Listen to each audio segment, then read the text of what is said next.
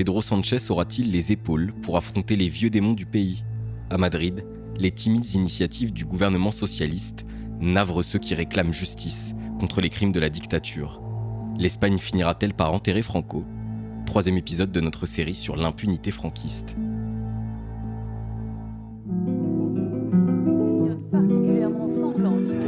Une guerre civile qui fait un demi-siècle de dictature.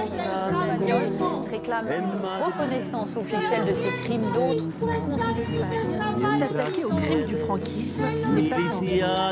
La plupart de ceux qui sont L'Espagne a une obligation. On va les traîner devant les tribunaux internationaux.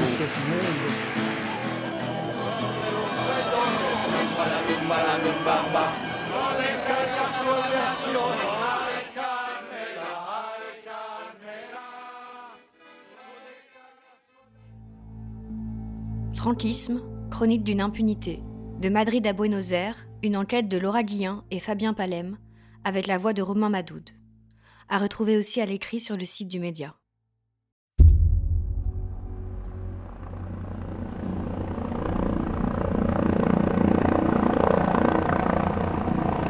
Le tombeau de Franco dans un hélicoptère. En Espagne, l'automne 2019 est marqué par l'exhumation express du dictateur. FISA et par voie aérienne, histoire d'éviter les rassemblements de nostalgiques au bras tendu devant son mausolée du Valle de los Caídos, dans la région de Madrid. Une image digne de l'ouverture de la Dolce Vita de Fellini, qui met fin à la bataille légale menée durant plus d'un an par le gouvernement socialiste de Pedro Sanchez. Suffisant pour faire du président du gouvernement le grand gagnant de la chasse aux franquistes Pas sûr, car le dictateur, mort et enterré, n'aura eu aucun compte à rendre de son vivant. À la date de son exhumation, au moins 30 000 enfants volés et leurs familles attendent toujours justice et réparation. Les corps de plus de 140 000 personnes exécutées gisent derrière les murs du mausolée dans des fosses communes sur tout le territoire. Les parents des victimes espèrent encore une sépulture décente. Les bourreaux et hauts dignitaires de la dictature, impliqués dans des crimes contre l'humanité sous le régime et pendant la transition démocratique, vivent encore en totale impunité. L'Espagne refuse toujours de faciliter les déclarations des nombreux inculpés dans la plainte argentine, la fameuse querella, unique procédure judiciaire contre les crimes du franquisme, instruite depuis Buenos Aires.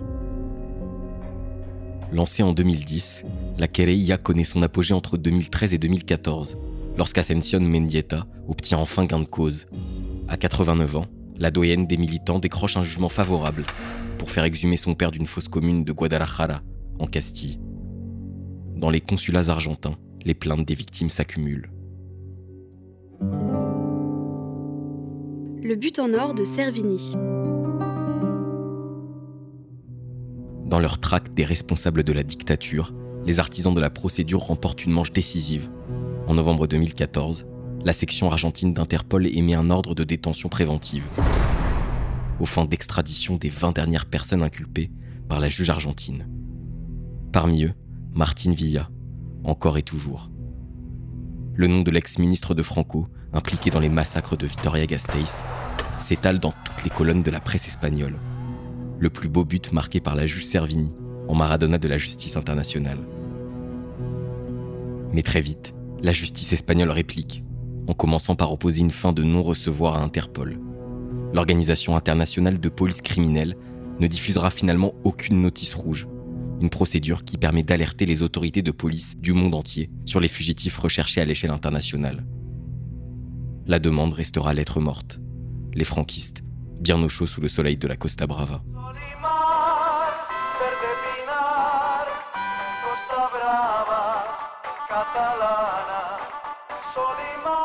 Jacinto Lara, avocat auprès de la plateforme de coordination de la plainte argentine, se souvient des sérieuses embûches dressées par Madrid. L'obstruction de l'affaire par l'État espagnol a été constante.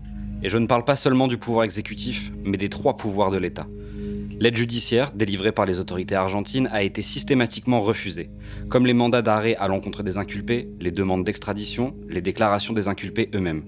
Les gouvernements successifs, socialistes compris, n'ont pas soutenu le traitement de l'affaire dans leur propre cadre juridictionnel. Au contraire, ils l'ont entravé.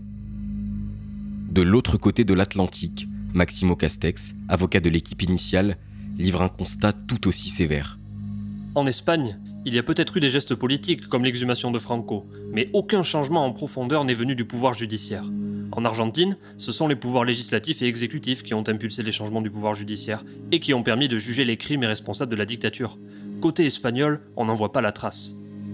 Une conclusion partagée par Edouard Ranz, avocat des victimes du franquisme et ex-conseiller du ministre de la Justice socialiste entre 2018 et 2019. La querella a été une innovation juridique, mais il faut à présent une réforme à la Chambre des députés espagnole. Si cela n'arrive pas, on reste dans l'ordre du symbolique et de la morale, sans jamais s'attaquer au juridique. Espoir déçu.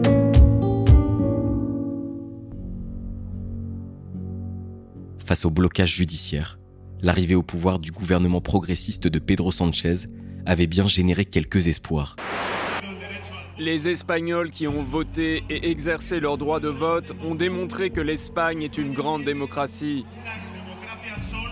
Que des millions de citoyens ont souhaité défendre cette démocratie pour défendre son futur et pour défendre les droits et les libertés que depuis 40 ans nous avons reconquis. Mais les socialistes ne semblent finalement pas avoir facilité l'instruction de ce maxi-procès international unique voie légale exploitable pour juger les responsables toujours en vie. Rand se tacle avec sévérité l'inaction de ses anciens collègues.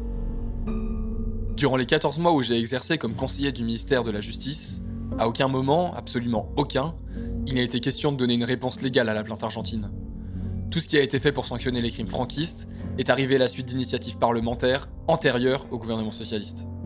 Avec son association Tous les enfants volés sont aussi mes enfants, Soledad Luque s'est impliquée dans l'une de ces initiatives. Cette sœur jumelle d'un enfant volé dans les années 70 fait partie des centaines de plaignants de la querella. En Espagne, elle est à l'origine d'un projet de loi accepté à l'examen par les députés le 23 juin 2020, qui permettrait d'offrir un cadre légal aux enquêtes portant sur ces crimes. Mais elle n'est pas plus enthousiaste sur la volonté du gouvernement actuel d'affronter les fantômes du passé. J'ai mes réserves sur cette question. Il y a deux ans, le débat sur la modification de la loi d'amnistie est arrivé au Congrès des députés. Il était question de permettre d'ouvrir des enquêtes sur les délits commis, mais le Parti socialiste a voté contre avec la droite. Le manque de volonté politique, gauche comprise, trouve sa parfaite illustration dans les entraves à la comparution de Martine Villa, dernier gros bonnet du franquisme encore en vie. En 2020, deux premières dates avaient été fixées pour cet événement crucial dans l'agenda du procès argentin. Si la dernière est tombée à l'eau à cause de la pandémie, l'annulation de la première n'a qu'un responsable, le gouvernement espagnol, comme le précise Racine Tolara. L'exécutif espagnol a opposé une sérieuse résistance au fait que la juge puisse se déplacer à Madrid pour recueillir la déclaration préliminaire de Martin Villa depuis l'ambassade d'Argentine. Blocage judiciaire, courage militant.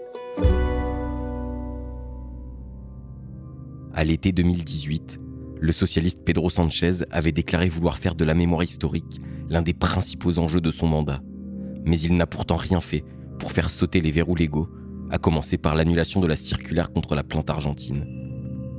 Le texte, édicté en 2016 par une juge conservatrice, ordonne au procureur de s'opposer à tout type de collaboration avec la procédure en cours en Argentine. La circulaire rappelle aux magistrats ce qui est arrivé au juge Balthazar Garçon, héros empêché du premier épisode de notre série. Balthazar Garzón peut dire adieu à sa carrière en Espagne.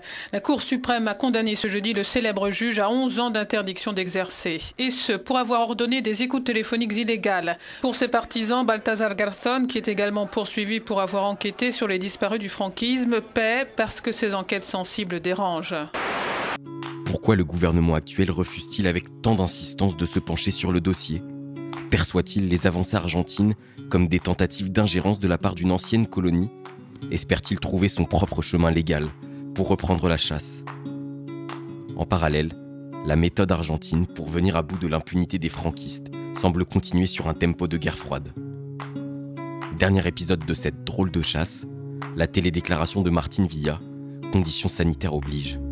Une véritable justice par Zoom à laquelle se sont déjà largement convertis les différents protagonistes du dossier en Argentine. Mais par écran ou non, la justice argentine se heurte toujours au manque de collaboration de l'Espagne officielle. le face-à-face tant attendu du dernier collaborateur de Franco et de la téméraire juge Servini a finalement eu lieu par écran interposé le 3 septembre 2020. Un revirement hors norme, un de plus, dans cette traque où les outils du futur permettront peut-être de juger le passé.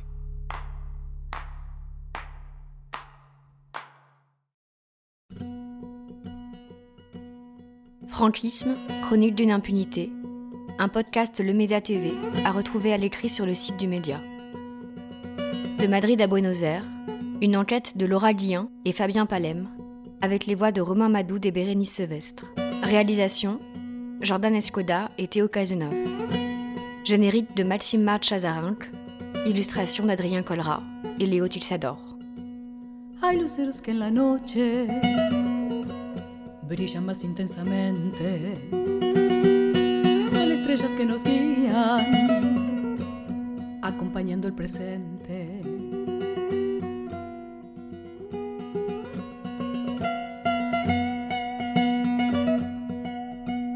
Tres luceros encendidos iluminan mi camino, por donde con paso firme va llevándome el destino.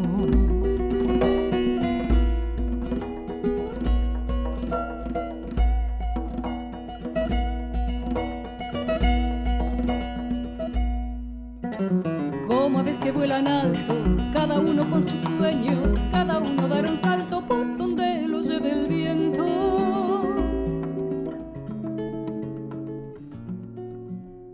Me alumbran día a día, fue la vida generosa y que sea siempre así, así. Yo no le pido otra cosa,